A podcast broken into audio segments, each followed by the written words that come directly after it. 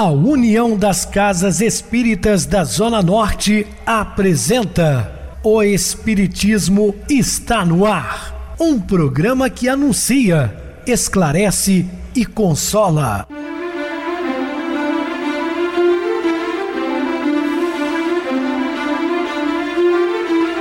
Não se turve vosso coração. Credes em Deus, credes também em mim. Na casa de meu pai há muitas moradas. Se assim não fora, eu vou-los teria dito, pois vou preparar-vos lugar.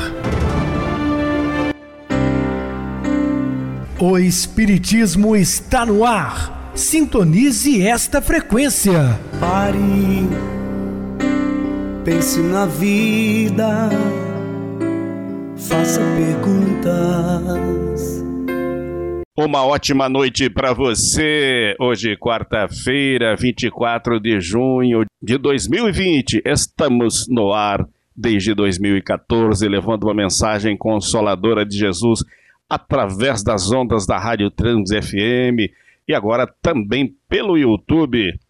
Viver melhor. E por falar em YouTube, eu peço aos amados irmãos que deixem comentários, né, como o nosso querido Santos Juste minha irmã Edith, da cidade de Linhares, no Espírito Santo. Comente a respeito do programa, se estão gostando ou não, o que nós podemos mudar. Aceitamos sugestões, fiquem à vontade. Rádio Trans FM, sua voz é a nossa voz. E eu recebo carinhosamente no programa meu querido amigo, expositor espírita Guaraci Silveira. Uma boa noite, seja muito bem-vindo. Boa noite, Pedrosa, boa noite, ouvintes. O programa Espiritismo está no ar. Não deixe de avançar por medo de fracassar, pois o fracasso não é o fim de tudo, mas sim uma parte do caminho para alcançar o sucesso. Uma boa noite para todos. Bela mensagem que nos serve de reflexão para a noite. Meus irmãos, vamos estudar dando-lhe graças Dúvidas? Entre em contato conosco ligando para a Trans FM, que é 0 operadora 32 3211 5697 ou deixe seu comentário no YouTube. Quer falar comigo? Utilize a Oi 98801 2675 e o WhatsApp 98449 49 novamente 59 nosso e-mail, o Espiritismo está no ar, hotmail.com. Interajam conosco, façam perguntas, tirem dúvidas, podem dar sugestões ao programa, como fez a nossa querida irmã Edith de Linhares, no Espírito Santo. Beijo no seu coração, minha querida irmã, sempre ligadinha no nosso programa. Obrigado pelo carinho, pela audiência. Nós estamos à disposição de todos os ouvintes.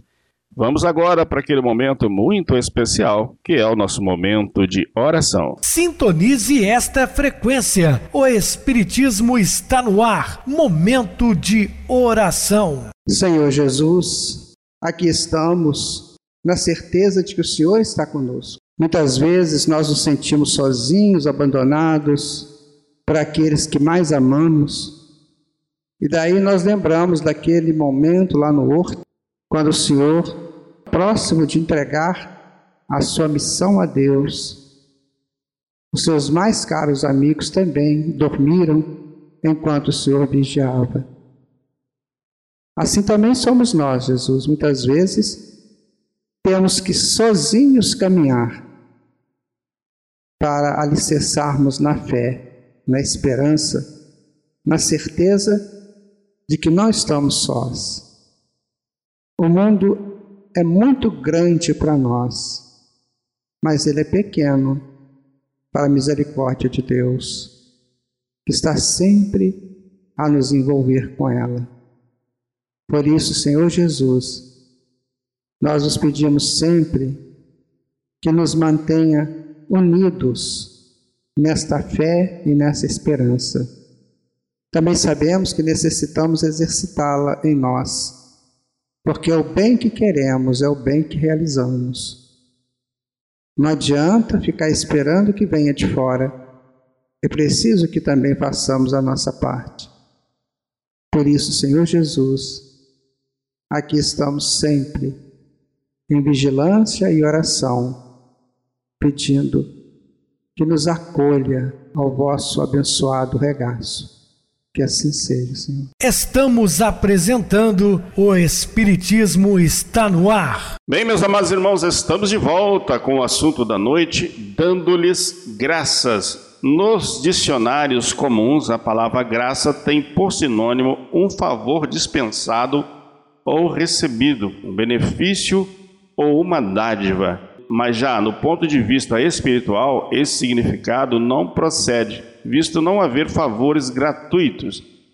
Para que recebamos algo, é preciso estar de acordo com a contabilidade da vida. Nem mesmo a misericórdia divina é distribuída a esmo. Débitos e créditos são sempre analisados. Como nós sempre falamos aqui no ar, as coisas não caem do céu. Você é merecedor daquilo que também dá. A vida devolve a você aquilo que você oferece a ela. É uma lei de troca. Assim podemos afirmar que graça, segundo a ciência espiritual, tem por significado a somatória das virtudes conquistadas pelo espírito em sua jornada evolutiva, pois só dessa forma achar-se-á ele de posse dos bens que lhe darão esse estado de plenitude. São conquistas pessoais. Né? Ninguém chegou à condição de Madre Teresa, de Chico Xavier, da noite para o dia numa encarnação só é um somatório de muitas vivências daquele espírito para conseguir essa maturidade espiritual. É? Então as coisas não é assim num piscar de olhos.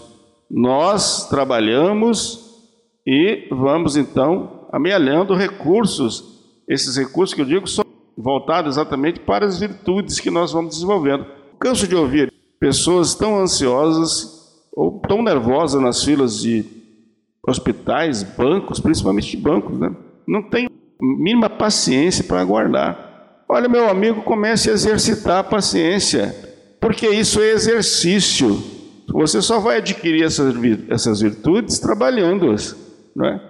Ninguém se torna assim um ser melhor da noite para o dia. Portanto, dar graças a Jesus é dinamizar o potencial divino existente em nós, conforme suas próprias palavras. Vós sois deuses. Então nós temos centelhas divinas.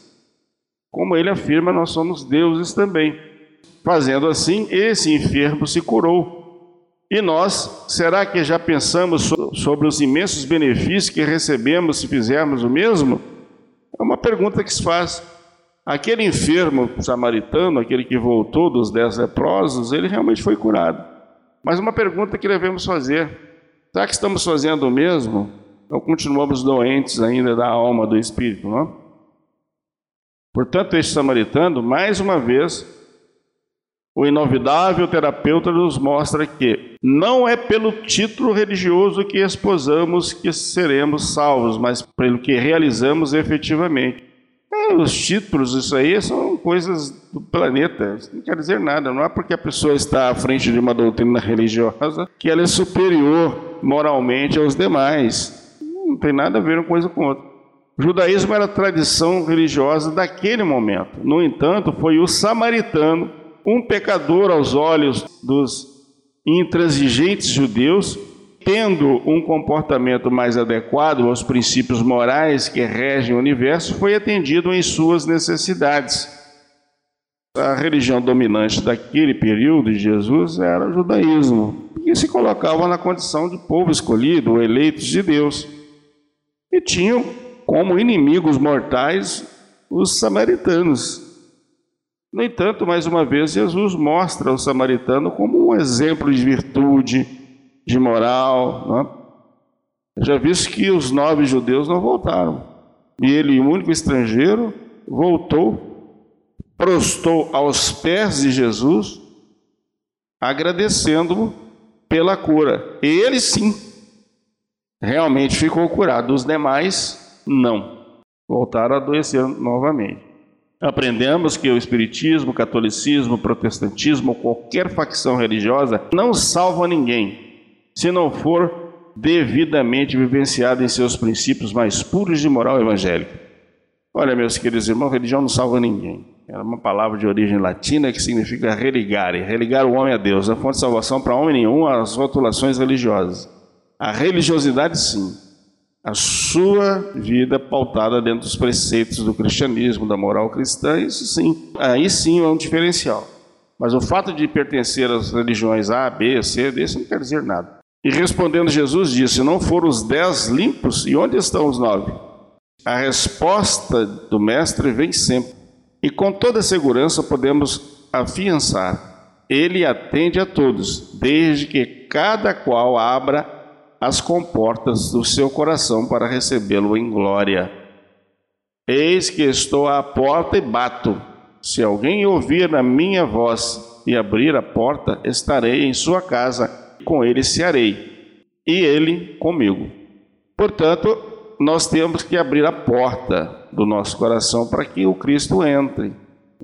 Ele está sempre à nossa porta, mas não desrespeita o livre-arbítrio de quem quer que seja. Se quisermos que ele adentre em nossa morada, imprescindível abri-la. Portanto, meus queridos irmãos, o Cristo respeita o nosso livre-arbítrio. É? Ele está aqui para nos auxiliar também, mas desde que nós pedimos, bate a porta abrir-se-vos-á. Mas você que tem que bater, você que tem que pedir. Não é? Como já citei em outros programas, nem Deus interfere no nosso livre-arbítrio.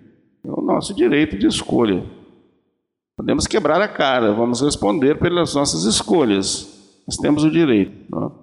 Portanto, façamos escolhas pautadas mais uma vez dentro da moral cristã. É o caminho mais fácil, mais prático de aproximarmos de Deus. É, essa formação aqui, né, Pedro Adão? Diz que estou à porta e bato, se alguém ouvir a minha voz e abrir a porta, entrarei em sua casa e com ele cearei e ele comigo. O que a gente deve tirar um pouco dessa, dessa, dessa mensagem de Jesus aqui é o seguinte também, é que ele vai entrar, um dia vai. Né? Nós é que vamos postergando isso. Mas que vai chegar um dia que naturalmente o Cristo será recebido por nós. Eu me lembro de Zaqueu, que abriu as portas da sua casa para que Jesus entrasse. E ali ele nunca mais foi o mesmo. Se transformou completamente num homem novo, diferente, e que deixou na história do cristianismo essa mensagem do abrir a porta para o Cristo. Então nós estamos deixando um pouco essa coisa meio é, literária, poética do Evangelho para partirmos para uma ação mais contundente. O que é abrir as portas? É receber a mensagem de Jesus, conviver com essa mensagem e fazer dela o nosso ponto de referência. Isso que é abrir as portas. Agora o problema é que poucos se interessam por estudar o Evangelho. Muita gente não quer saber, muita gente acha desnecessário, coisa de segundo, terceiro plano que o mais necessário é trabalhar para comer, para comprar alguma coisa. Isso é necessário também. Mas se nós tivermos o Evangelho conosco, as coisas ficam mais fáceis, os caminhos começam, os novos caminhos começam a surgir. Então, aquele caminho que a gente fazia antes, pedregoso, confuso, começam a apresentar-se de maneira diferente porque nós começamos a estender a mente. Saímos de uma ideia só para ampliar para várias ideias. Não foram os dez limpos? E onde estão os nove? O Cristo existente em nosso íntimo está a todo momento nos posicionando quanto ao melhor caminho a seguir. Não bastasse essa orientação divina que se manifesta no silêncio do nosso ser, ainda temos a proteção e o amparo dos mensageiros do Senhor, aqueles a quem carinhosamente chamamos guias e mentores espirituais, ou ainda anjos da guarda e anjos tutelares. Então nós somos, estamos aqui encarnados, mas com uma série de pessoas nos ajudando, de espíritos nos ajudando. Encarnados também. Quantas vezes nós encontramos verdadeiros anjos encarnados aí, nos ajudando, nos dando sustentação. E tem também os desencarnados, que trazem para nós ajudas que a gente nem imagina que necessita. Desse modo, muito temos pedido a esses trabalhadores da seara divina, não só para nós, como também para todos aqueles a quem amamos. Muito justo torna-se este pedido. Foi o próprio governador da terra, há dois mil anos, quem nos disse: Pedi e dar-se-vos-á. Mas se muito aguardamos da espiritualidade, que tão bem nos acolhe, é bastante razoável que ela também espere de nós, pelo menos que sigamos suas orientações e nos posicionemos na vanguarda do movimento cristão através da prática de todo o bem que estiver ao nosso alcance. É nesse instante, quando avaliamos o que temos realizado com os recursos recebidos, que a voz do Mestre soa em nosso íntimo. Não foram dez limpos? E onde estão os nove? Muitas vezes a pessoa acha que ele está estando doente, ele tem que buscar um recurso. Sim, está certo. Aí ele se cura. Aí esquece aquilo e vai continuar a sua vida, muitas vezes uma vida comprometida ou comprometedora. Aí volta a doença. Então, minha gente, nós estamos ainda, todos nós, com muitas cargas energéticas que necessitam ser extirpadas e que não pode ser de uma vez só, só gente desencarna. Então ela vem assim aos poucos. Então vem um pouquinho, você se cuida, aí aquela parte passa, mas vai continuar vindo. Então é preciso que a gente esteja atento, sabe? Não abandonar os tratamentos nunca, principalmente quando nós estamos fazendo um tratamento espiritual. Porque nem, nem sempre é de uma vez só que resolve o problema. Ele pode resolver aquele momento que está nos perturbando, mas o problema ainda está enraizado em nós. Aí temos que dar uma atenção maior, sabe? Para evitar que a, a, a vida nos coloque no leito. Aí você tem que ficar quieto lá. Sabe? Então, se você quer se curar e continuar atuando, tem que estar muito atento. Se você é espírita, não abandone em situação nenhuma o centro espírita. Às vezes as pessoas falam assim: ah, eu não vou lá não porque tem umas coisas lá que eu não concordo. Presta atenção no que você está falando. Será que você não concorda porque você está certo ou porque você não quer aceitar uma disciplina? Isso tudo nós temos que avaliar, minha gente. Cuidado com a monoideia, ou seja, com a ideia única, e principalmente a ideia do que eu sei tudo. Não houve quem voltasse para dar glória a Deus, senão este estrangeiro? Jesus perguntando, né? Não houve quem voltasse para dar glória a Deus, senão esse estrangeiro? Sendo a porta estreita e apertado o caminho que leva à vida, poucos são os que a encontram, afirmou-nos o Cristo de Deus no incomparável Sermão do Monte. Desta feita, notamos que em todos os tempos, seguidores dos mandamentos divinos são poucos, e por serem diferentes da maioria, são por esta incompreendidos. Mas foi ele também que nos afirmou: Pois quem, pois que aproveita o homem ganhar o mundo inteiro e perder a sua alma? Aprendemos que é melhor estar com a minoria, mas vivenciando a boa nova, do que distanciar dessa, fazendo coro com a multidão. Só um voltou para dar glória a Deus, isto é, agradecer ao Todo-Poderoso através da vivência de suas leis e este era estrangeiro, ou seja, discriminado pela maioria, diferente dos demais, porém em paz consigo. Foi notado pelo Cristo e, sendo tocado por ele, teve um destino diferente dos demais. Né? É, é, importante que a gente entenda, né? Que, como ele fala aqui, olha, aprendemos que é melhor estar com a minoria, mas vivenciando a boa nova, ou seja, a minoria é porque poucas pessoas realmente querem seguir Jesus. Poucas pessoas estão dispostas a abandonar os seus, seus projetos imediatos, imediatistas, para se preocuparem, para dar atenção a esse ponto tão referencial quanto é a prática do Evangelho. E disse-lhe: Levanta-te e vai, a tua fé te salvou. A imperfeição moral geradora de vícios e erros, é a causa de todas as dores, sofrimentos e moléstias da humanidade. Dentre os vícios, um dos que mais nos tem feito sofrer é o da ociosidade. Basta analisar que até bem pouco tempo existia apenas duas classes sociais, a dos senhores e a dos escravos. Todo tipo de trabalho ficava a cargo da segunda, enquanto a primeira se deliciava nos prazeres mundanos, sem calcular os prejuízos que tal costume poderia trazer. É, é, importante considerar, meu amigo, que numa encarnação eu era escravo, na outra eu era senhor também. Né? Ou então eu era senhor, na outra eu vim escravo. Por isso é que muita gente aí fica rebelado, né? quando não tem bens materiais, quando não tem posto. Né? Fica desesperado aí, atrás de posto, atrás de mando, atrás de dinheiro, faz qualquer coisa para conquistar. Por quê? Foi senhor no passado. E agora sua posição inverteu. Ele tem que entender isso, porque a experiência enriquece em todos os seus ângulos. Através das experiências encarnatórias, tivemos a oportunidade de atuar nas duas classes e por várias vezes.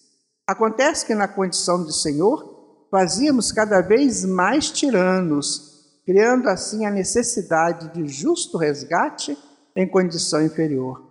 Quando a lei nos posicionava como escravos, visando a quitação plena da nossa consciência, fazíamos da revolta instrumento maior de adoecimento do nosso psique. É, não é fácil não, minha gente. Se você estiver na posição de mando, vá com calma, vá com calma. Não, não, não acha que você é a, o dono ou a dona da vida, não. Isso aí muda.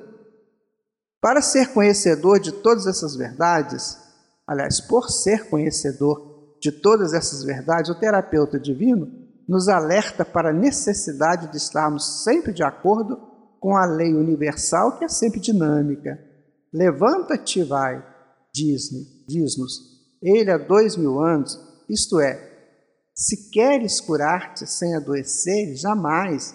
Trabalha sempre, use o tempo de forma útil e agradável ao semelhante, pois na impossibilidade de Deus se materializar diante de nós, faz do serviço desinteressado em favor de seus filhos mais necessitados a oportunidade do progresso para todos. E vai, ele vai concluir o capítulo dizendo assim: A tua fé te salvou. Então, o estudo da fé tem sido obrigatório a todos os estudiosos das diversas seitas religiosas, por ter ela a fé importância fundamental na evolução da criatura. Sendo inata no ser devido à sua origem divina, a fé evolui em nós à medida que progredimos em moral e sabedoria. Está vendo? Você fala assim, ah, eu não tenho fé, né? eu não consigo ter fé. Então está aqui a receita: moral e sabedoria. Né? Muitas vezes originada no temor, teve seu desenvolvimento numa crença cega e irracional mas tudo tem a sua razão de ser. Tendo atingido a fase do amadurecimento, a humanidade caminha para uma fé que deixa de ser sinônimo de crer, para significar saber. A tua fé te salvou. Esta é a fé que cura. A fé raciocinada, tendo sido limpo por Jesus, entendeu que estava diante do médico dos médicos, aquele que tem realmente o poder de curar o espírito eterno. Dessa forma, não vacilou voltou a ele e, mudando de comportamento segundo seus ensinamentos, curou-se, pois entendeu que a verdadeira cura é obra de mudança de atitude, é crescimento pessoal, é o encontro com o eu profundo, a consciência plena que jaz adormecida em todos nós, né, Pedro? Perfeito, realmente, companheiro. Nós vamos agora para o nosso intervalo musical e a seguir a nossa oração final quando orar é a melhor opção.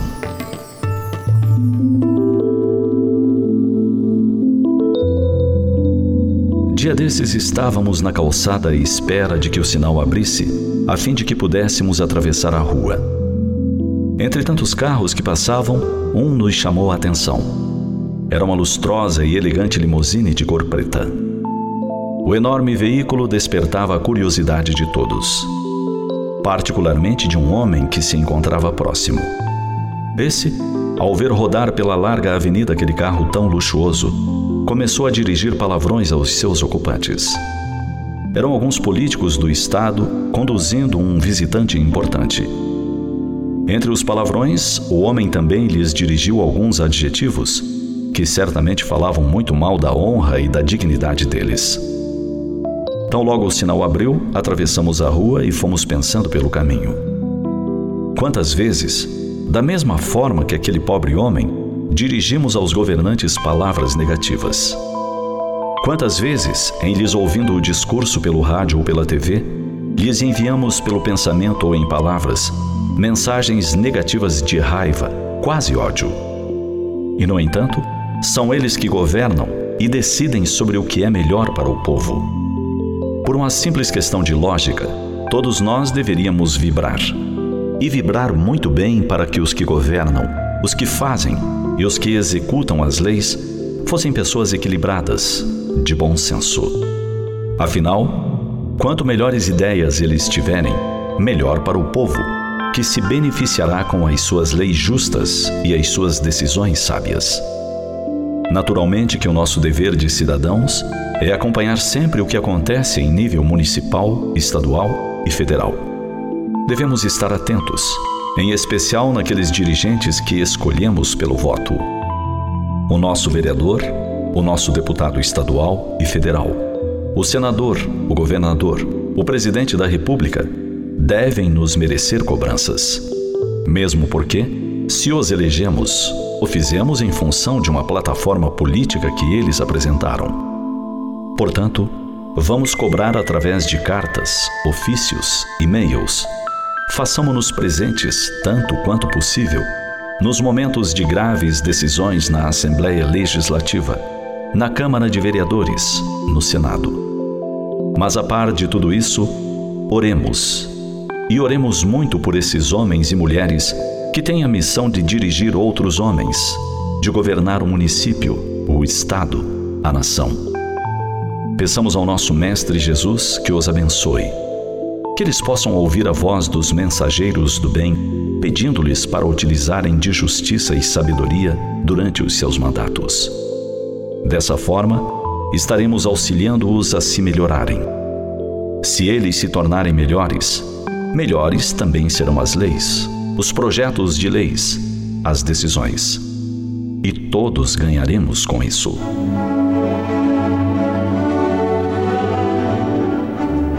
Todo pensamento que elaboramos ou toda palavra que pronunciamos emite uma vibração.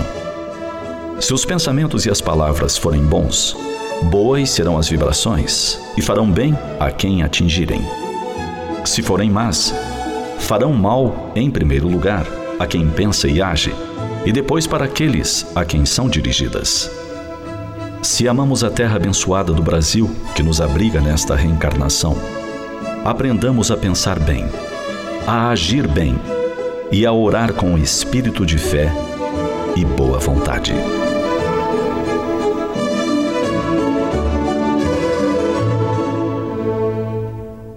Sintonize esta frequência. O Espiritismo está no ar. Momento de oração. Meus queridos e amados irmãos em Cristo, Deus é o Criador eterno, cujos desígnios permanecem insondáveis a nós outros. Pelo seu amor desvelado, criam-se todos os seres. Por sua sabedoria, movem-se os mundos no ilimitado pequena e obscura, a terra não pode perscrutar a grandeza divina. O Pai, entretanto, envolve-nos a todos nas vibrações de sua bondade gloriosa. Ele é a alma de tudo, a essência do universo. Permanecemos no campo terrestre de que ele é dono e supremo dispensador. No entanto, para que assim lhe sintamos a presença em nossa compreensão limitada, concedeu-nos Jesus como sua personificação máxima. Útil seria que o homem observasse no planeta a sua imensa escola de trabalho e todos nós, perante a grandeza universal, devemos reconhecer a nossa condição de seres humildes, necessitados de aprimoramento e iluminação. Então, meus queridos irmãos, útil realmente seria reconhecer o nosso planeta, essa imensa escola de trabalho, onde todos nós estamos destinados à evolução e desenvolver cada vez mais as nossas aptidões. Não esquecer jamais do desenvolvimento moral. Muita paz, que Jesus nos abençoe. Meu querido irmão Guaraci, suas despedidas? Pedrosa, fica aqui o meu abraço para todos, com votos né, de muita paz, de muita harmonia, possamos todos nós retornar ao trabalho, à vida diária, com aquela certeza de que nós podemos ajudar o mundo a partir do crescimento do nosso mundo próprio, do nosso mundo íntimo. Uma boa noite para todos vocês. Uma boa noite para você, Guaraci. Muito obrigado pelo apoio aqui no programa. Boa noite também a todos os amados irmãos ouvintes da Zona Norte de Juiz de Fora, aos internautas do Brasil, dos Estados Unidos, da Europa e parte da Ásia também o nosso boa noite. Permaneçam ligados, ouvindo a nossa programação e até amanhã, se Deus quiser.